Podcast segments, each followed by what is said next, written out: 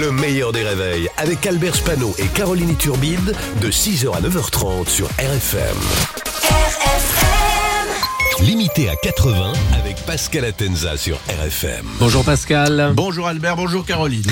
Pascal Atenza, fidèle au moi. poste. On va parler de Nicolas Sarkozy aujourd'hui et son retour devant le tribunal. Oui, Sarkozy au tribunal, c'est un peu comme un abonnement Basic Fit, hein, il y va trois fois par semaine. Alors aujourd'hui, nous sommes quand même le 9 novembre, date importante, nous fêtons, nous célébrons aujourd'hui la chute du mur de Berlin, hein, le, le mur de la honte. Bon, il y en a eu d'autres, hein, repeints par Valérie Damido. Alors... Dans son livre de mémoire, justement, euh, Sarkozy raconte qu'il est allé lui-même à Berlin pour le détruire. Bon, vu sa taille, il s'est attaqué qu'aux plaintes.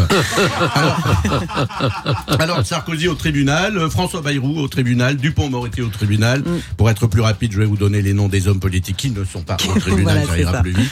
Alors, Dupont-Moretti ne risque pas grand-chose puisqu'il est ministre de la Justice, euh, donc c'est le patron du juge qui le juge. hein. Donc l'autre, il fait une connerie, il est muté à Melun. Euh, Sarkozy, il est jugé pour avoir dépassé euh, le plafond de dépenses de sa campagne électorale, donc il est quand même content. C'est quand même la première fois qu'on lui dit qu'il dépasse le, le plafond. C'est une bonne nouvelle. Je suis déjà content, donc. Exactement.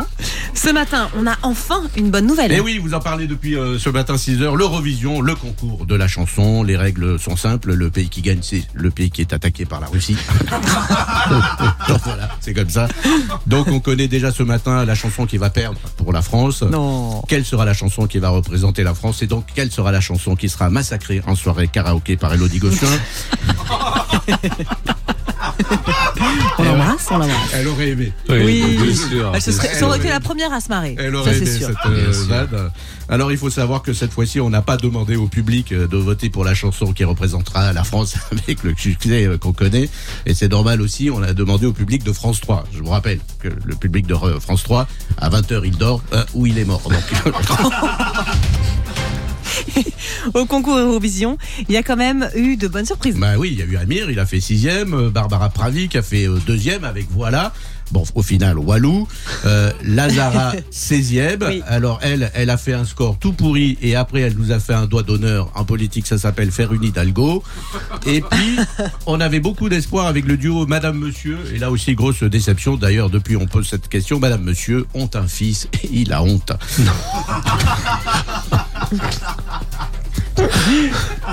On les connaît. Euh, pardon. Donc, vous- les connaissez Mais bien Euh, oui, ils sûr. sont sympas. Mais oui. C'est pas grave. Euh, donc, c'est Slimane. Pas grave. Ils ont le droit d'avoir des amis malgré tout. Donc c'est Slimane qui va représenter la France. Euh, C'est un excellent choix. J'aime beaucoup. hein. Il est charismatique, il chante formidablement bien. C'est une chanson d'amour, on en a besoin. Euh, c'est un homme en plus qui a eu euh, des coups durs dans la vie. Hein. Chanter avec Vita, par exemple. Mais pourquoi on lui fait ça Parce que quand tu fais l'Eurovision, euh, ta carrière, elle est foutue derrière. L'Eurovision, euh, pour un chanteur, c'est un peu comme une blague sur Daesh. euh, c'est la dernière, hein, normalement. Mais on y croit quand même. Bravo Pascal. Pascal Atenza sur RFM, c'est tous les matins aux alentours de 8h15 avec le replay en vidéo sur le Facebook du meilleur des réveils. Le meilleur des réveils, c'est seulement sur RFM. RFM